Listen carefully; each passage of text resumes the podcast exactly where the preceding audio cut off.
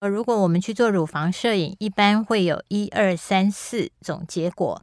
一就不用担心了，这个大概是百分之六十六成，十个有六个就是没有问题。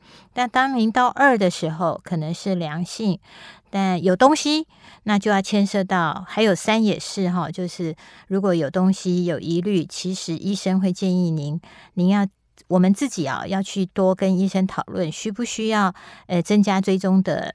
次数就是，诶，时间缩短一点。那如果是四的话，就代表风险更高了，而且四还分 A、B、C，所以真的要去特别去听医生怎么样的建议跟说明，甚至可能有必要就要做侵入性的抽吸切片检查。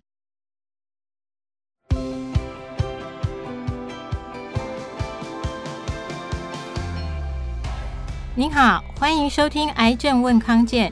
我们邀请权威专家解读癌症精准医疗新知，也分享病友和照顾者在治疗旅程中爱与勇气的故事。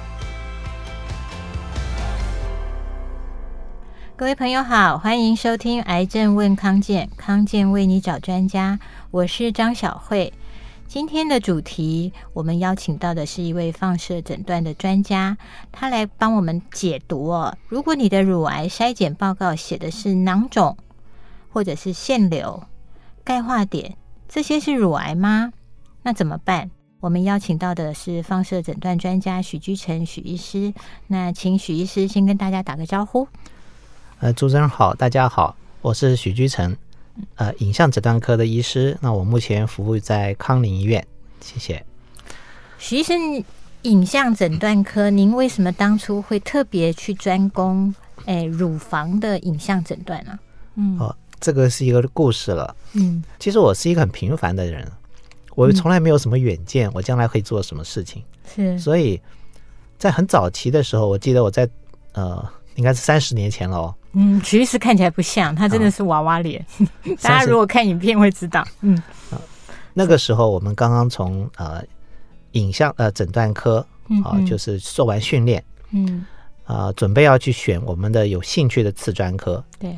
那我们当时因为我是在国防医学院，我是军医院，嗯，所以当时的主任就说：“哎，那你去做做乳房。”啊，就这么样因缘际会，我们是最服从长官的这个指令。所以是。长官跟您说，您去专攻乳房的诊断。是，而而且我知道许医师也去美国学过，那那时候三十年前，这个是显学吗？哦，当然不是，因为那个时候几乎是是一个非常冷门的一个学科，所以当然是没有人，那没有人去学，所以当时的那个主任，我认为他是非常有远见，但是因为我们不了解，因为我们都太年轻了，嗯，我们说哦，那你要我去学，我就去学，嗯。实质上，实际上是有一点心不甘情不愿。你要啊、呃，一定的，因为 我们呃每个其他的科室都是很多的呃个案。对。那乳房这个是非常少，那时候三十年前啊，大家不能接受。对。那我甚至于在申请国外的学校去学习这个领域的时候，嗯、我曾经很明白的在信上写，嗯、我说我可不可以啊、呃、多学多学一学其他的领域。哦，不只是乳房，也许是胰脏或肝胆这样，对，胸腔啦、嗯、心脏啦，都是我们想就想要学的。嗯，结果我直接被拒绝了，理由是，你说那你就不用来了。那你去美国之后有什么不一样的想法吗？改观了吗？当然是，因为我们到了美国，发现到这也是一个非常啊专、呃、业的一个领域。嗯，我们看到他从从摄影怎么去摄影的照相的技术是好，怎么样让这个个案。不要太辛苦的去接受这个检查，嗯，然后搭配就是所谓的影像摄影啦、超音波啦、核磁共振整组的搭配，它是一个有系统的学科啊。那个是在三十年前了，所以我们都不了解。也就是说，因为这样的这个原因，你问我为什么要学，就是当时我们是服从长官，可是我去了之后大大的改观，嗯，啊，所以为什么后来在国内？实行这个乳癌筛检的时候，那就是把人家那一个完整的这个训练的系统给它充分的运用。难怪，因为现在在乳房医学界哦，讲到乳癌的诊断，徐医师应该就是专家中的专家哦。而且他之前在三总的时候，就跟呃于志成院长就成立，那时候很早就成立了妇女保健中心，其实是整套的这样的影像检查，特别是妇女的乳房健康。我觉得这件事，至少我做一个医药记者，我觉得你们是真的走得很早很快，那是后面后来有很多医学中心才跟上的哈。那我们现在就回到我们今天想要聊的主题，就是那我现在收到了报告，那像上面显示的有一些异常，怎么办吗？它哪一些是不用太担心，哪一些是你可能要进一步再去追踪？所以我就先请教徐医师，是如果说我们做乳房超音波、乳房摄影哦，大概最常见的良性结果是会有哪些？好。我们就用一个数据来讲哈，是因为我们还是把乳房摄影当第一线，因为现在国家用这个来做筛检，所以普遍来讲，接受乳房摄影筛检的人非常的多。对，啊，每年大概有四五十万人。嗯，那么我们在打这个乳房摄影筛检的报告里头，我们会把它做一个分类，让一般人能够了解。嗯，就说你的结果是一还是二，这这两个都是没有问题的。哦啊，一就是我什么都没有看到，嗯啊，就很干净这样，没有看到东西，没有看到任何东西。是。那么二是说我有看到东西了，嗯，可是呢，我认为它百分之百是良性，没有任何争议，嗯，所以一般来说一跟二是就是他下一步要处理的方式就是两年后再继续检查。乳房摄影两年做一次，对，嗯。可是我要强调的是，乳房摄影在台湾是建议两年一次，嗯，在美国是一年一次。哦，这样子。哎，那在英国、欧洲的话，哈，有的有的国家是按年龄层，如果是五六十岁以上，两年甚至三年，他们才会提供一次免费的检查。那如果年轻四十到四十五岁，嗯，有的人还是会建议每年照，嗯，啊，但是我讲台湾来讲，啊，是通通普遍的都是两年一次，啊，所以我在这边，我们常常在临床上会有遇到一些实际的状况，就是说，嗯，如果我们在影像上，有看到一些病灶，我们认为它像是呃几乎没有什么疑问是良性的话，也有的会建议你可能第二年每一年你可能要去做一个检查，不要拖到两年，嗯、这样子。但这个是啊、呃、有一点违反筛检的原则，嗯，但是这个是我们告诉你，就提醒你说，如果你接到的报告是一什么都没有，那就两年一次是。那如果你接到的报告，他告诉你有良性的发现，嗯，那你可能如果方便的话，你也可以去咨询啊，他会建议了，就是看你你应该是每一年检查呢，还是说你有没有必要去了解一下你的所谓那个医师判读毫无问题的东西，是不是需要更缩减啊检查的时间？嗯，啊，那再来就是呃，如果是一跟二，可是他又勾选了一个你的乳腺密度太高，嗯，那你可能就要在。咨询需呃需不需要搭配所谓的其他的辅助检查了？哦，所以一跟二其实还有就是每一个人乳房致密度高不高的这个差异，然后再建议说需不需要搭配检查。然后我们特别讲哦，乳房致密度不是我们自己女生自己压自己捏就可以看出来，是需要靠影像才会知道您自己的乳腺的致密度高不高。那有必要的话，许医师的意思是，呃，乳房摄影。如果有建议去搭配，譬如，诶，像最普遍应该是乳房超音波，超音波是对，那就是要排除疑虑，放心的感这个建议啦。是，嗯，那我们就来谈一下，假设说我们台湾一年四五十万，那没有东西的比例，就是一的比例高吗？好，非常高。也就是说，如果我们今天用乳房摄影筛检第一线，哈，对，大概我们来讲，嗯。十个人里面好了，嗯哼，大概有六个都没问题，那剩下两个，嗯。啊、呃，可能是只要追踪检查就可以了，追踪就好，它有可能是二，但是追踪就好了。那剩下的有啊、呃，所谓的不到两个了哈，它可能需要进一步检查，甚至于做所谓的侵入，就是所谓的穿刺神检，嗯哼，也就是说影像哈，它真的不是具有专一性。他只能把病灶找出来，但他没有办法告诉你说，他一定是好还是不好。嗯，所以真正的好还是不好，就需要做所谓的组织化验。嗯，那目前来讲，因为呃可能需要组织化验的比例，呃，不是很低，所以我们都希望，即使你要用组织化验的话，也希望你把的伤害降到最低。是，所以我们希望用穿刺生检，嗯，而不是以前的手术生检。好，生检大概意思就是说要进去做侵入性的穿刺，就比较是像针抽吸。非常对，嗯，它的伤害性最小，也不会很辛苦，嗯、连空腹都不需要。他就可以得到一个答案。嗯，所以说，应该这样讲，大部分做筛检的人都是没问题。嗯，只有少部分他可能需要进一步的检查，嗯、甚至于做到所谓的侵入性嗯检查。嗯、但是我们会要求，在使用侵入性检查的时候，也要把伤害、不适感降到最低。对，所以现在有哪一些方法？哦，最简单就是穿刺。穿刺，穿刺生检，就是我们去了乳房外科，哎，你你们医院做不做？你做不做？做哦，就是用针抽吸，拿一个比较粗的针头直接抽吸这样。呃，类似我们诊影像诊断科也是做穿刺生检，哦、就是说，嗯，的外科医师影像诊断科的医师都可以执行穿刺神检。哦，所以。意思就是，其实也不需要麻醉，也不需要进食。如果说我今天去诶贵医院检查，然后您说可能我是那个十个里面那个一个或者是两个比较有问题、有疑虑的病人，事实上如果医生有安排，我们事实上是可以就在你们医院做，或者是当场可以做吗？哦、呃，原则上。可以排时间，或者也可以当场做，因为它不需要特殊的准备。但是，嗯，刚刚漏掉一点很重要，需要麻醉。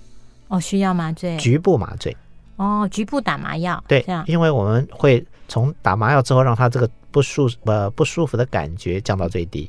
OK，所以许医师，我们现在讲啊，那回到我们呃，我我想要先倒回去哈，所以。一般我们大概也不是很了解，所谓良性就有包括哪些，然后恶性哪一些是你高度怀疑他应该要去做那个进一步的呃抽吸切片检查之类的。对，因为我们刚才还没有讲剩下的哦。嗯，呃，在筛检之后，如果发现到有异常，嗯，通常啊最常见的，我们大概就是用超音波做一个辅助。对，好，呃，然后在有的人还要需要搭配呃乳房摄影。嗯嗯，好，有的人是用断层扫描咯，再去进一步的确认到底这个病灶是不是需要做后面的所谓的组织生检。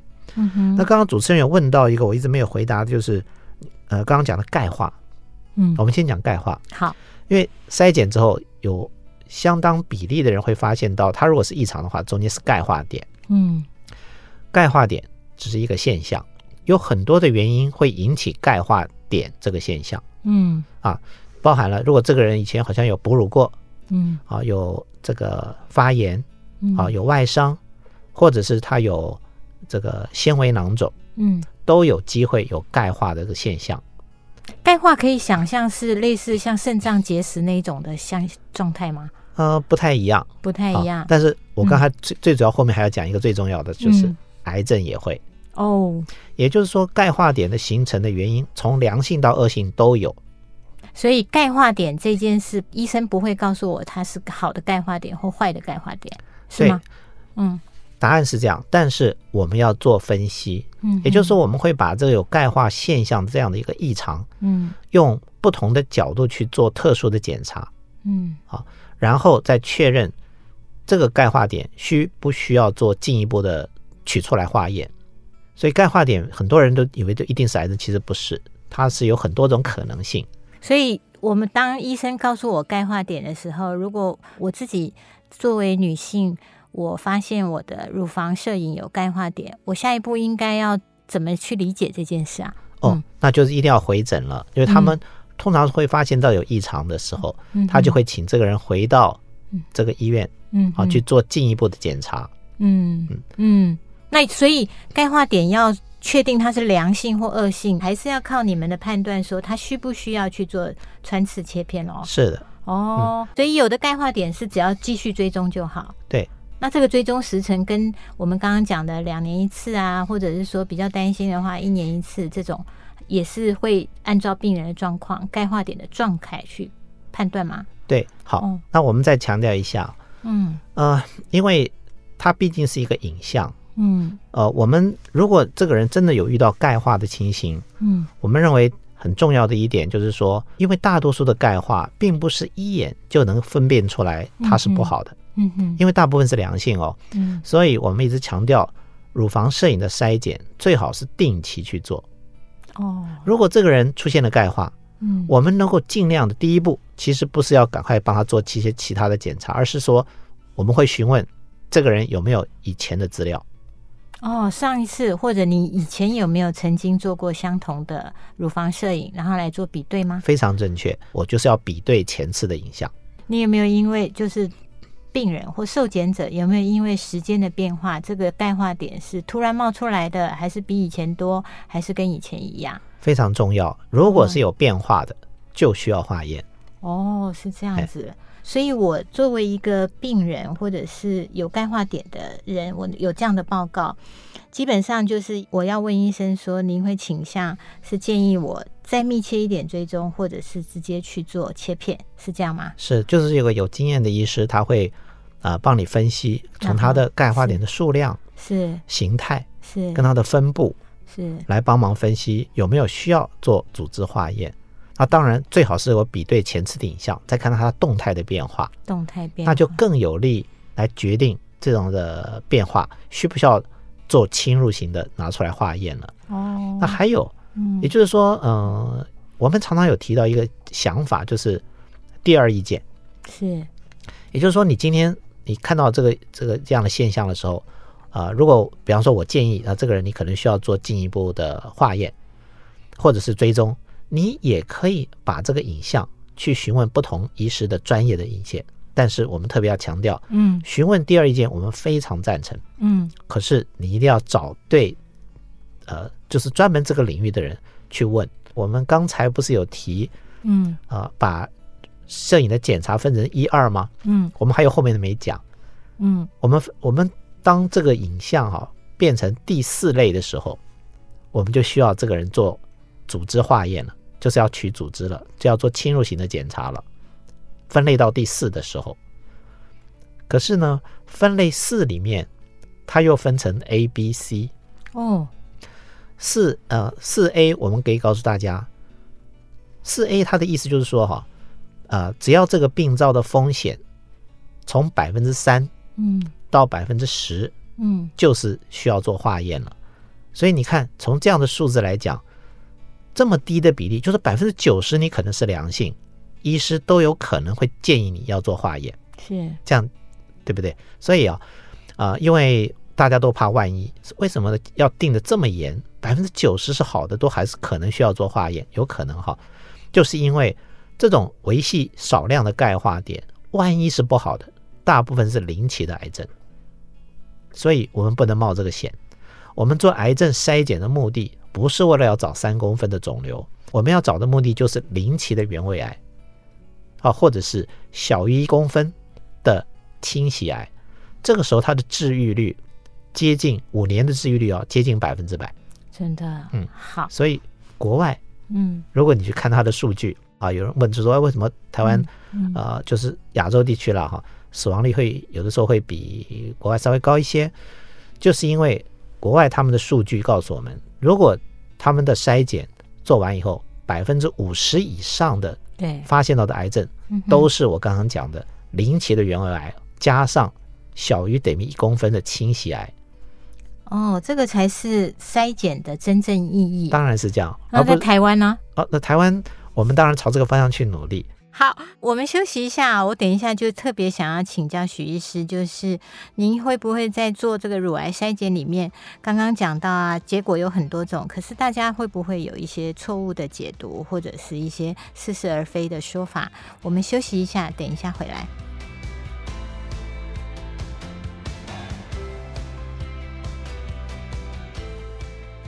欢迎回来，癌症问康健。我们今天谈的主题是乳癌筛检报告上面写囊肿、腺瘤、钙化点或怀疑恶性肿瘤，到底哪一个我们要特别小心？那下一步应该怎么办？那我们邀请到的是康宁医院妇女健康中心的主任，也是放射诊断的专家。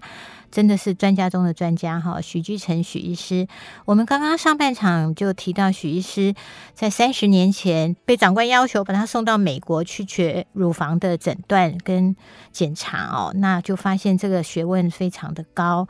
那许医师回来之后就致力于台湾妇女乳房健康的一些筛检还有诊断方面的呃。临床服务哦，那刚刚我们上半场有提到，就是钙化点这件事学问还蛮高的哦，所以如果发现有钙化点，真的您要回去医院询问医师或者听医师的说明，下一步应该怎么做哦？有可能是密切追踪，有可能是需要做切片检查、抽吸切片检查。所以我再回来问到，就是常常我会听到我们年轻的。同事会问说：“哎，我去做检查，发现了囊肿或者是腺瘤，也就是许医师刚刚讲的，可能是良性的变化。那我先问许医师，良性的会变恶性的吗？”呃，这个问题非常好。嗯、我们先要解释一下，嗯，呃，良恶性，也就是说，在影像上发现到的任何的肿块，对，或者是肿瘤，我就是用这个名词来形容了。它就是一个东西在那里，它不是那个像刚才讲的钙化点，它是好几个小白点。对，有一个有一块东西在那里，我们的名字就叫做一个肿瘤。所以先不要说是恶性良性，对，肿瘤，呃，有的人是自我检查，他摸到了一个东西在那里，对，这叫肿块。那我们统称这就就这些都是叫做肿瘤跟肿块。当然，肿块有的时候不见得是真的，嗯，真的有东西。好，那这要经过进一步检查。所以啊，我们要强调的就是说，任何发现到的异常，如果是一个团块的，就叫做肿瘤。那肿瘤呢，有分良性跟恶性。嗯，怎么样才能确定它是良恶性？除了影像检查之外，有一些是很有把握的。比方说，他照完以后，发现的肿块里面装的都是水。嗯，它的边缘非常的完整，这就是一个单纯的水泡。嗯，啊，我们就把它称它叫做囊肿。所以，我如果我的那个检查报告写说我有囊肿，事实上就是我的乳房有发现水泡。对，哎，在乳腺里吗？对，在乳腺当中，哦、乳腺中间有一个水泡。是，嗯，但是又复杂了啊，因为这个所谓的囊就是空心的意思。对，它里面装的就是液体。嗯哼，当这个液体混浊的时候，不管是发炎还是有别的细胞在里头，它变得很混浊的时候。有的时候跟在超音波底下跟实心的瘤不太好区别了。哦，所以纤维囊肿，有人会说到底会不会变癌症？对，第二个我们还想完讲了纤维腺瘤，嗯，纤维腺瘤它的意思就是说里面的呃你要诊断是这个诊断的话，那它的在超音波底下它的边缘要十分完整，很规则的椭圆形，嗯，里面的组织在超音波底下是看到是非常的均匀。这个时候，你可能判断它是纤维瘤。刚才讲的囊肿，就是说，你看它里边装的都是液体，很干净的水，嗯，你说它是囊肿，嗯，但是 啊、呃，如果是很百分之百，你很确定它是囊肿，你可以做一年一年的追踪，是。可是，一旦它里面的水有点混浊，你不能确定它是很啊呃，呃很单纯的，嗯。呃没有问题的水，呃囊肿水瘤的时候。你就需要做短期六个月的追踪。纤维瘤也是一样，纤维瘤它就是实心的。嗯，如果你是第一次在超音波底下，人家诊断你是纤维瘤，那一定要做短期的追踪。但是我要强调，在超音波底下看到所谓的纤维腺瘤，就是纤维瘤啊，嗯，它的诊断的要求非常严格。如果你认为它是纤维瘤，一定是做短期追踪。哦，也就是说。良性会不会变恶性？回到原点，如果当初在诊断的时候，我们就把一个肿瘤误认为它是囊肿，或者误认为它是纤维腺瘤，就会有问题。那这个是牵涉到医生的判断了吧？嗯。所以我再重复讲一遍，就是因因为不能说啊，良性会不会变恶性？那我就告诉你直接答案：良性的肿瘤不会变恶性。但是，但是，嗯。源头是，如果你诊断是正确的话，如果你当初诊断就有有嗯疑问的话，那就不能用我现在回答了。就变成说，事实上我们还是回到最原初的原则。如果说假设是超音波判断是囊肿，其实超音波徐医师有提到，其实超音波很吃那个经验跟技术。如果原初的诊断是正确，假设它是良性的，然后就是靠追踪，良性没有问题就没有问题。可是如果一开始的判断是有暧昧状况的话，就就是一开始，而不是说什么良性变恶性这样。非常对，也就是说，今天，嗯，那什么样才能讲说，嗯，呃，百分之百呢？他就做了穿刺，比方说怀疑是纤维腺瘤，嗯，他做了穿刺，哎，果然就是良性的纤维腺瘤，嗯，那么。这个地方将来变恶性的几率，嗯，就跟旁边正常的乳腺的组织变恶性的几率一样。OK，所以还是回到说，其实原初的那个判断跟诊断是非常重要的。对，那我们台湾现在基本这些判断跟诊断应该还 OK 吧？当然是这样。另外就是，是你看他如果诊断，嗯，说这个人是纤维腺瘤的话，或者有人是纤维囊肿，嗯。啊，他会建议你做短期追踪，六个月追踪。嗯，大家，我们刚才讲了一二，嗯，四也讲了，对，没有讲三哦。是三是什么意思？嗯，三就是我现在要讲的了。如果他诊断告诉你你是纤维瘤，你需要追踪，这就是三的分类了。哦，它的定义就是说，你现在就是恶性的几率已经有了。是哦，百分之一到百分之二。哦，真的也很低，可是所以每一个人都不知道谁是那百分之一或二哈。所以你需要做定期的追踪。这个定期意思是就比别人密集吗？六个月哦，六个月，六个月，六个月啊，两次六个月没有变，嗯、才会有机会延长到一年，一年追踪。任何一个病灶，如果嗯两年三年都没有变，那它再变的机会会比较低，但是就是有风险。OK，所以我很快帮大家再重点摘录哈，就是说，如果我们去做乳房摄影，一般会有一二三四种结果，一就不用担心了，这个大概是百分之六十六成，十个有六个就是没有问题。但当您到二的时候，可能是良性，但有东西，那就要牵涉到，还有三也是哈，就是如果有东西有疑虑，其实医生会建议您，您要。我们自己啊，要去多跟医生讨论，需不需要呃增加追踪的次数，就是呃时间缩短一点。那如果是四的话，就代表风险更高了，而且四还分 A、B、C，所以真的要去特别去听医生怎么样的建议跟说明，甚至可能有必要就要做侵入性的抽吸切片检查。但我觉得许医师刚刚提的提醒的很很好，就是如果您有疑虑的话，那建议您就是在不妨去找对这个领域也比较熟悉的如意中心啊，或者是说比较嗯有经验的医生，在做第二意见的咨询。徐医师这样对吗？非常对。另外就是 我们还漏一个五哦，还有哎，所以这个报告会有五级是吗？五个到几啦？我们刚才讲。五的话很少用了，或五的话就是认为说，嗯，百分之九十五是恶性的了，哦，所以一般都比较保守在使用。所以好，我先问说，到底分几级？是分几级啊？分七个等级，七个等级。嗯，可是到五就是已经很确定，应该就是坏东西了。但是大多数的人一开始是零，哦，零就是还没有分类。嗯，零的意思就是说，哦，比方我看到钙化点，对，我给他零，因为我不能知道这个是。需不需要追踪呢？还是要做切片？嗯，嗯哼，所以我就暂时会给他零，嗯，就是还没有确定诊断是给零。哦，所以大多数个案如果接到在做筛检的时候，他接到的报告数是零。哦，嗯，但是还有一个最后就是更少用的是六。